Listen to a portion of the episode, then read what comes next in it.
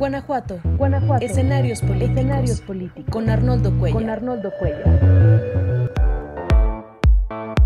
Hola, ¿qué tal? ¿Cómo están? Muy buenas noches. Muchas gracias por acompañarnos en la videocolumna de los martes. Soy Arnoldo Cuellar. Soy integrante del Laboratorio de Periodismo y Opinión Pública. Y espero ahora sí estar muy atento a sus comentarios en cuanto se estén produciendo. Estamos transmitiendo, como lo hemos tratado de hacer en las últimas semanas, a través de, Facebook y también a través de Twitter Live, o como sea que se llame esta herramienta. Aunque bueno, acá me dice Twitter que la conexión es demasiado débil. Estoy transmitiendo con datos, espero que... Eh, permítanme.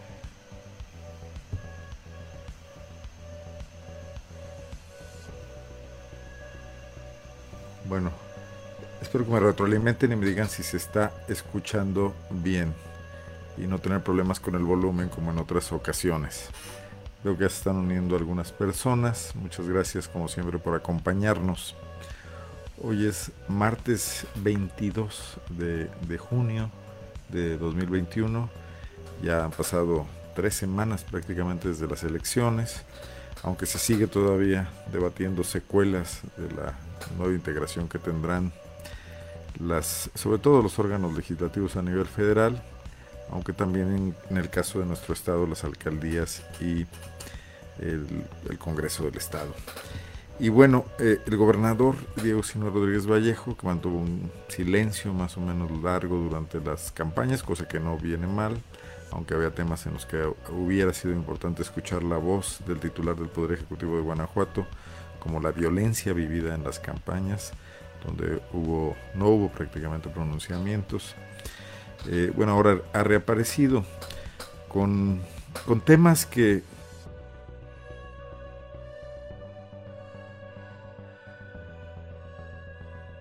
el grave problema de la inseguridad y acaba de anunciar, lo hizo en estos días, eh, viajes de promoción de inversión a Europa, varios países de Europa, buscando inversiones del sector automotriz y también a Asia, en septiembre estar en Europa y eh, también planea ir a China en octubre y anuncia viajes a Japón el próximo año y una intención que no parece todavía muy clara de ir a Singapur con los 46 alcaldes electos.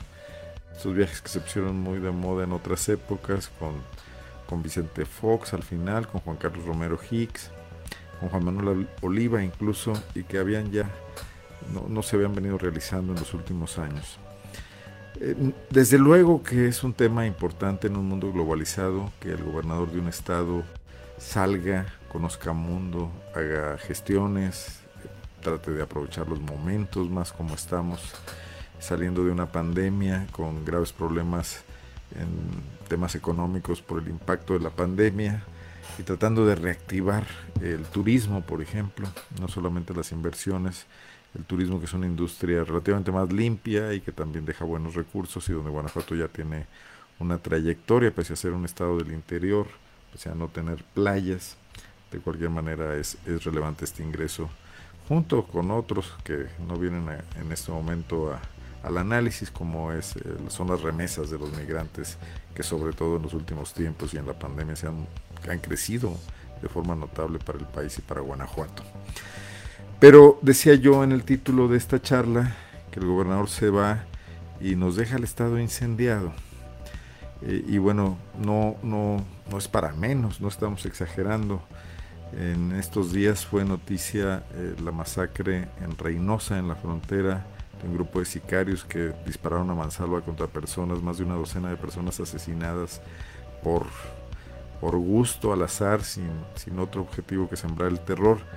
Pero no estamos lejos de eso. Tenemos menos reflectores nacionales en este momento, pero el día de ayer, lunes, en Salvatierra, comenzamos la semana con esta noticia de un asesinato múltiple o una masacre, como les hemos llamado y como les han llamado los especialistas, en el municipio de Salvatierra, en Guanajuato, en el sur del estado, en una comunidad rural. San Nicolás de los Agustinos, donde fue atacado un taller mecánico de motocicletas. Y como suele ocurrir, no tenemos idea ni pormenores de por qué ocurren este tipo de, de, ataques, cuál es la lógica detrás de ellos, cómo se están moviendo los grupos criminales en el Estado. Suponemos que lo saben las autoridades, suponemos que lo sabe la Fiscalía del Estado, quizás la Secretaría de Seguridad, las instancias municipales. Sin embargo, se conservan esta información y los ciudadanos no tenemos manera de tener un mapeo de los riesgos que vivimos a diario, de si alguien en el vecindario en el que uno habita está realizando actividades que lo ponen en riesgo a él y a todos los demás que viven alrededor y que no, pues no han elegido esa situación.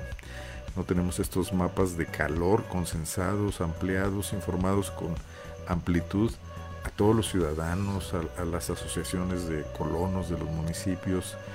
No sabemos incluso si los alcaldes y ahora los alcaldes electos tienen acceso a este tipo de información, que sería un primer paso para diagnosticar este grave problema al que nos enfrentamos y tomar previsiones. Las autoridades las que les toque, los ciudadanos las que podamos hacer y tener para eh, minimizar los riesgos a los que nos enfrentamos. Es lo menos que podemos pedir. Si las autoridades no están controlando el problema de la violencia y la inseguridad, tendrían que compartir la información. La información que es útil al ciudadano, desde luego, no la, no la que no la de, la, la, de inteligencia que ellos pueden estar usando para tratar de controlar este tipo de problemas, si es que lo están haciendo, porque la verdad es que los resultados no permiten mucho abonar en este sentido. Y este tema está provocando situaciones, situaciones delicadas. Una de ellas ocurrió también en estos días y fue eh, esta advertencia que lanza el gobierno de los Estados Unidos, su Departamento de Estado, para eh, que los nacionales de su país, los ciudadanos norteamericanos, se la piensen dos veces antes de venir a Guanajuato. No es una prohibición total o una advertencia total, es solamente un aviso de que en Guanajuato hay pandillas del crimen organizado enfrentándose, que está elevado el, el, el nivel de los asesinatos y también incidentes en las carreteras y, bueno, se lanza esta advertencia que cualquier ciudadano norteamericano que va a viajar consulta o se informa de ella y que se reproduce además en, en espacios noticiosos de aquel país. No es eh, ninguna buena noticia, ya ha sido comentado así por representantes eh, de la industria, en el caso de, León, habló de ello el presidente del Consejo Coordinador Empresarial, Luis Gerardo González, el propio gobernador ha visto esto con preocupación. Al final del día todo esto va generando un clima que también impacta la política de atracción de inversiones. Guanajuato no es hoy el Guanajuato de 2012, 2015, cuando creció notablemente la inversión extranjera directa en nuestro estado. Hoy tenemos una muy mala prensa nacional e internacional derivada de los acontecimientos que ocurren. No es que haya una intención especial de denigrar a Guanajuato. Estamos constantemente en primeras planas de medios con noticias catastróficas de este tipo. Recientemente, en el recuento de, de masacres y de atrocidades que hace una organización como México Evalúa, muchas veces citada por el gobierno para otro tipo de estadísticas y de datos que les benefician, Guanajuato está entre los primeros lugares donde se están cometiendo crímenes excesivamente descarnados y violentos. Se conocieron también las cifras del mes de mayo, este pasado día 20, sobre incidencia delictiva y estamos ahí, aunque con una disminución, y debe, debe decirse, sobre el número de asesinatos del año pasado, que el año pasado se rompieron todos los récords, fue el año de la violencia terminal del marro y de sus coletazos, finalmente antes de ser capturado en agosto, y que continuó y continúa este año también, todavía con células aisladas, pero generadoras de mucha violencia. Eh, Guanajuato ha bajado un poco con respecto a ese año, pero sigue liderando las estadísticas nacionales, sigue siendo el estado con una diferencia notable sobre el que sigue, que si no me equivoco es Baja California y después Jalisco, con mayor número de homicidios violentos. Y un poco la reflexión va en el sentido de que quizás la mejor política de atracción de inversiones del Estado. Guanajuato tiene todas esas virtudes que, les, que le otorga su geografía, su historia, el crecimiento de su infraestructura, lo que se ha hecho en el pasado, que bueno, están ahí, lograron atraer eh, importantes empresas de todo el mundo y generar aquí una plataforma logística en el trayecto de unos pocos años, un, logro notable que debe ser plenamente atribuido a la continuidad de políticas de varios gobiernos panistas. Tiene sus bemoles, tiene sus claroscuros, como también eh, lo comentaremos en unos momentos más, es eh, pues la oferta de mano de obra demasiado barata, que es algo que debería empezarse a contrarrestar. Pero bueno, no, no ocurre así. Eh, más sin embargo, ese Guanajuato era un lugar tranquilo, pacífico, idílico, y eso es algo que hemos perdido. Y el gobierno tiene que aceptar esta situación que todos los días se refleja en cabezas periodísticas, en cabezales de los periódicos, en notas de ocho columnas, incluso los periódicos más afectos a la línea del gobierno y más institucionales u oficialistas, no pueden evitar publicar estas, estos hechos de sangre que son el comentario de cada día que a, lo que nos hemos acostumbrado terrible, malamente, no debería ser, porque tendríamos que estar en la actitud de exigir que esas cosas no pasen, que no se repitan, que no, que no se vuelvan parte del paisaje, aunque lo vengan siendo a lo largo de muchas semanas y de muchos meses, la actitud de rechazo hacia eso debería estar ahí en nosotros, en, los opinantes, en las gentes que actúan en el escenario público, en los políticos, en los partidos de oposición, en los dirigentes empresariales. Se sabe que es complicado, se sabe que es difícil. Andrés Manuel López Obrador a nivel nacional no ha logrado revertir tampoco esa tendencia, se le ha incrementado y recibe críticas constantes por ello. Y en cambio, a nivel estatal, a veces lo veamos, queremos hacer como que no pasa nada, se le da la vuelta a la página, nos enfocamos en temas, pues bueno, la pandemia, la atracción de inversiones, cómo va el león, etcétera, pero ahí está ese enorme elefante en medio de la sala lo hemos dicho aquí muchas veces, Guanajuato era muy distinto y tenemos que recuperarlos, recuperarnos, tenemos que recuperar esa paz. Es una cuestión alcanzable. Deberíamos exigirle a nuestros políticos hoy en estas desabridas campañas que acabamos de pasar que se comprometan con eso. Ellos tienen en sus manos, por ejemplo, los alcaldes, la designación de sus jefes de policía quieren el poder solo para el disfrute, solo para cortar listones, solo para aparecer en las portadas de los periódicos, para recibir buenos salarios, para recabar la fama y el renombre de dirigir a sus comunidades, o están ahí por vocación de servicio para intentar, por lo menos intentar seriamente resolver los problemas que nos aquejan, el más grave de los cuales hoy tiene nombre, tiene una concepción clara, está definido, no hay ningún debate en torno a ello, es el problema de la inseguridad, el problema de la violencia. Qué bueno que el gobernador vaya de viaje y busque que vengan empresas, pero ¿por qué no apretar también aquí en lo local? ¿Por qué no plantear una política más consistente para poner de acuerdo a sus funcionarios de la seguridad, a que actúen con, la actitud que deberían de tener para hacer que la sociedad participe en esta lucha. Sabemos que en León se abortó un proceso eh, impulsado desde el sector empresarial y desde el propio municipio que encabeza Héctor López Santillana para tratar de modificar la forma en que se realizan denuncias sobre los hechos delictivos y facilitar que la policía municipal pudiese recoger estas denuncias y facilitarle al ciudadano la posibilidad de darle a conocer a la autoridad aquellos hechos donde está siendo afectado y sus derechos están siendo vulnerados. Puede que esto no resuelva de inmediato la situación donde a alguien le robaron un celular, una computadora, le dieron un cristalazo, pero le daría a la inteligencia policial de este estado información precisa sobre dónde están ocurriendo los hechos, cuáles son las zonas que están eh, recibiendo el impacto de cierto tipo de delincuencia y la posibilidad de combatir esto con información. Eso fue lo que rechazó el fiscal Carlos Amarripa aquí en León. No vayamos muy lejos. Hoy está, eh, o estará, mejor dicho, en el próximo ayuntamiento uno de los impulsores de esta herramienta que es el síndico electo José Arturo Sánchez Castellanos y ha dicho que insistirá en esta idea.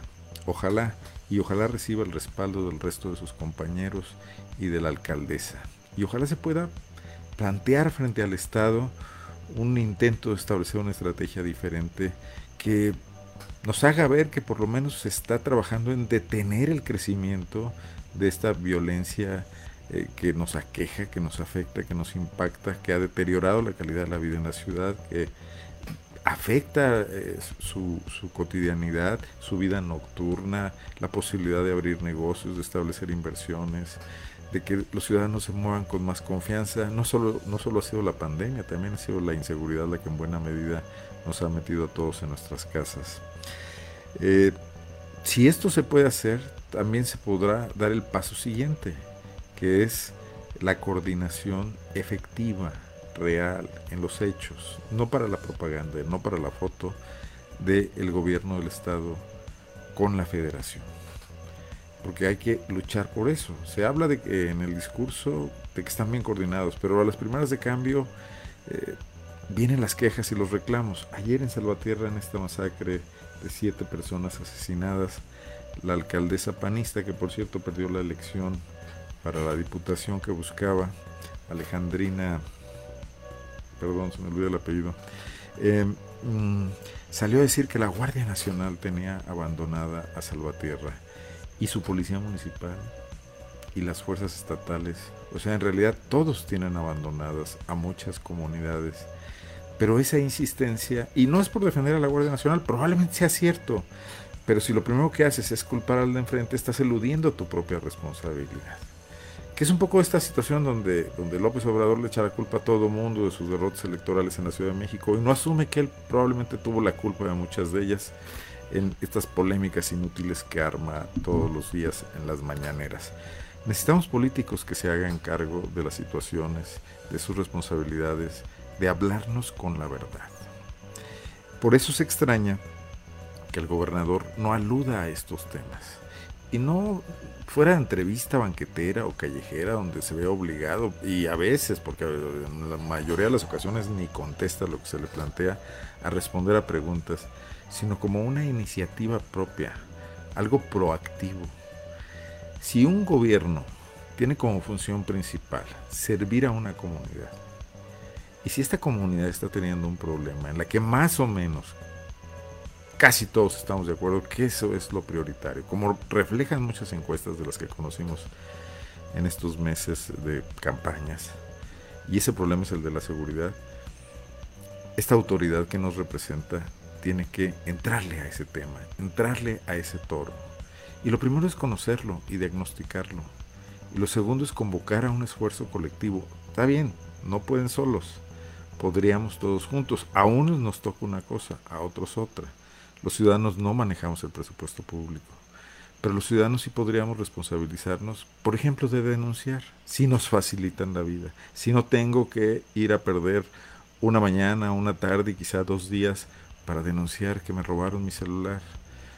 Si no lo tengo que hacer porque no pertenece a una empresa y no tengo que justificarlo, probablemente no lo haga porque prefiero eh, no perder ese tiempo y, volverme hasta sospechoso de otras cosas porque la policía tiende a ver a los ciudadanos así. Y, ni modo, ese delito no se registra y entra una cifra negra. Y como ese otros mucho más graves. Mm, entonces, si se dan estos pasos, si de allá viene una estrategia que nos convoque a participar y si la autoridad también se hace responsable de que la información que surge de ahí será socializada, que generará acciones, que se nos informará del resultado de esas acciones, que se reconocerá cuando algo no esté dando resultados, si se propondrá un cambio de estrategia. Parece que no, parece que no es tan difícil, ¿no? Es lo que uno quisiera que pasara en su empresa, en su familia, bueno, pues en el gobierno también, ¿no? Y por eso las críticas a esto que está pasando. Sí, yo, entiendo, eh, no ocurre a nivel nacional y hay un eh, grave problema y Guanajuato lo tiene muy claro. En Guanajuato Andrés Manuel perdió las elecciones y aquí se votó en su contra y se votó en buena medida a favor del PAN por eso. Pero ¿por qué lo que pedimos para el gobierno del país no lo pedimos también para Guanajuato? ¿Por qué no planteamos que también aquí debe darse una independencia de poderes? Que los diputados no le sirven de nada a un gobernador si solo has acatan sus sugerencias, respaldan sus políticas sin ninguna crítica y se convierten en un grupo de apoyo y no en 36 cabezas que puedan pensar más que una y también aportar soluciones. no cobran barato, cobran muy caro como para ser simples aplaudidores, esos 36 diputados, ahora que se va a renovar el Congreso. Y si los alcaldes se presentaron a una elección y la batallaron y gastaron dinero, lo consiguieron quién sabe de dónde, esperemos que de buenas fuentes y no de fuentes que los hayan comprometido con actividades ilícitas y quieren representar a sus comunidades, pues bueno, tendrían que mantener esa tónica de campaña durante el gobierno, tratar de escuchar, tratar de proponer, tratar de dar soluciones y trascender, buscar esa reelección que hoy se les permite porque han hecho bien las cosas y no solamente este, con las herramientas que, que también hemos conocido ya desde la época del PRI, que hoy también el PAN las comparte, de controlar el voto corporativamente. Es mucho pedir, es utópico, es utópico pensar que podemos vivir en una sociedad mejor, tenemos que aguantarnos y sufrir lo que pase y decir, bueno, pues estábamos bien hace cinco años, hoy no, pero pues ni modo hay que seguir jalando. Yo creo que una actitud ciudadana es la crítica y también la propuesta. Eh, y debe darse en todos los niveles. Y es lo que tratamos también un poco de hacer desde aquí. Entonces, ojalá que el gobernador, antes de irse de viaje, solamente a presumir logros que probablemente no se concreten tan pronto, también nos dé respuestas de los problemas que ocurren aquí. También baje al sótano de la casa, observe los cimientos carcomidos y diga, esto hay que remediarlo, esto tenemos que resolverlo. Porque probablemente muchas empresas no quieran venir a, quebraderos de cabeza como el que puede producir un mayor deterioro de la inseguridad y de la paz y mayor empobrecimiento bueno, y con esto paso, paso también al tema que si no quiero dejar de comentar y tengo tiempo todavía, de la cuestión de la mano de obra barata. En el anuncio que hizo el gobernador del viaje a Europa y la posibilidad de traer inversiones, comentaba palabras más, palabras menos, que China se está poniendo muy difícil, muy cara, el transporte, la logística y la mano de obra ya no es tan barata. China ha crecido, hoy es una potencia y si bien en el pasado la forma de industrializarse fue ofrecer esas ventajas, mano de obra, de obra barata, casi esclava, como se quejaban muchas veces aquí los zapateros y los textileros de León cuando hablaban de la competencia desleal, eh, bueno, pues no, no, no tenemos por qué seguir ese ejemplo. Tenemos otra historia, otra trayectoria, otra situación geográfica, los Estados Unidos cerca, el mayor mercado del mundo. Y, no puede ser que lo único que ofrezcamos sea mano de obra barata. Porque, bueno, pues eso eh, está ahí en la raíz de muchos de nuestros problemas. Y hoy los empezamos a ver. El Tratado de Libre Comercio, el nuevo Tratado de Libre Comercio, tiende a buscar una homogeneización de las condiciones laborales en los tres países que lo conforman. Porque los norteamericanos han perdido puestos de trabajo que se han venido a México por esa desventaja para, para una ventaja para las empresas, una desventaja para los asalariados norteamericanos de que aquí los mexicanos por mucho menos ingreso hagan ese tipo de trabajos. Puede haber sido una buena receta para empezar, pero hace 25 años llegó la primera planta automotriz a Guanajuato, la General Motors, un cuarto de siglo, y también sería idea de irse replanteando la posibilidad de cambiar esto, no únicamente por, por voluntad propia también porque nos van a forzar a ello y más vale adelantarse a los acontecimientos. Estamos viendo lo que está pasando en General Motors, es el preámbulo de muchas otras circunstancias que se vienen en ese sentido de, si no podemos no podemos pensar en integrarnos a la globalización únicamente para recibir algunos de sus beneficios y rechazar otras de sus obligaciones va todo aparejado, como en todas las relaciones en el mundo, hay obligaciones y hay derechos. Y pagarle bien a los trabajadores mexicanos, pagarle un poco mejor, aunque no se llegue a los niveles de los Estados Unidos, de todas maneras el nivel de vida aquí no, no, tiene, no es tan caro, tendría que ser una preocupación de nuestros gobernantes. Sí, sí me parecería muy deplorable que nuestra mayor eh, oferta para traer inversiones, una de ellas, sea sindicatos controlados y contratos de protección. No se llega así a un desarrollo como el que queremos, a ser una nación democrática, evolucionada, económicamente poderosa, una potencia. Se seguirá siendo una nación subordinada. Y tiene que estar también en la raíz de las políticas públicas, en lo que están pensando nuestros gobernantes. Paulatinamente, poco a poco, pero no estancarse. Se quiere tecnología y mentefactura, lo que, lo que sea que quiera decir esa palabra donde cabe de todo, pues también hay que pensar en mano de obra más digna, mejor pagada, con más tiempo libre, con más capacidad de consumo. Eso enriquecería mucho a nuestra sociedad. Claro, mano de obra también mejor preparada y hay que, ahí hay que avanzar mucho. Uno de los pendientes de los que cogea este gobierno es el tema de la educación pública. La, Secretaría de Educación de Guanajuato se ha quedado muy rezagada, ha tenido malos titulares. Eh, quizás la anterior titular en el gobierno de Diego Sinue tenía un gran perfil, pero la pusieron en el lugar equivocado a dirigir primaria, secundaria, educación básica, cuando era una profesional calificada que podía haber dirigido educación superior. Eh, también las decisiones políticas influyen en ese sentido y hablan mucho de a dónde quiere el gobierno llegar.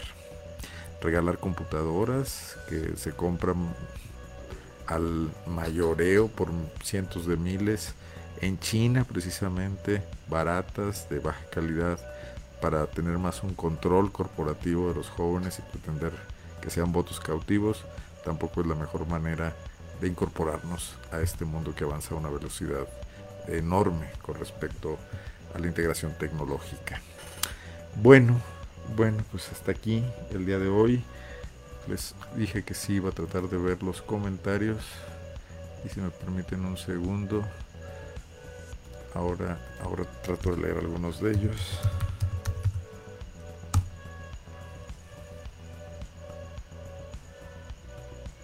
Bueno, hoy sí, hoy sí continuó la transmisión en Twitter, creo que no, no se cayó. Qué bueno. Este, vamos a ver. Veo un comentario. Mónica Gabriela Gutiérrez, muchísimas gracias. Pero no veo otros.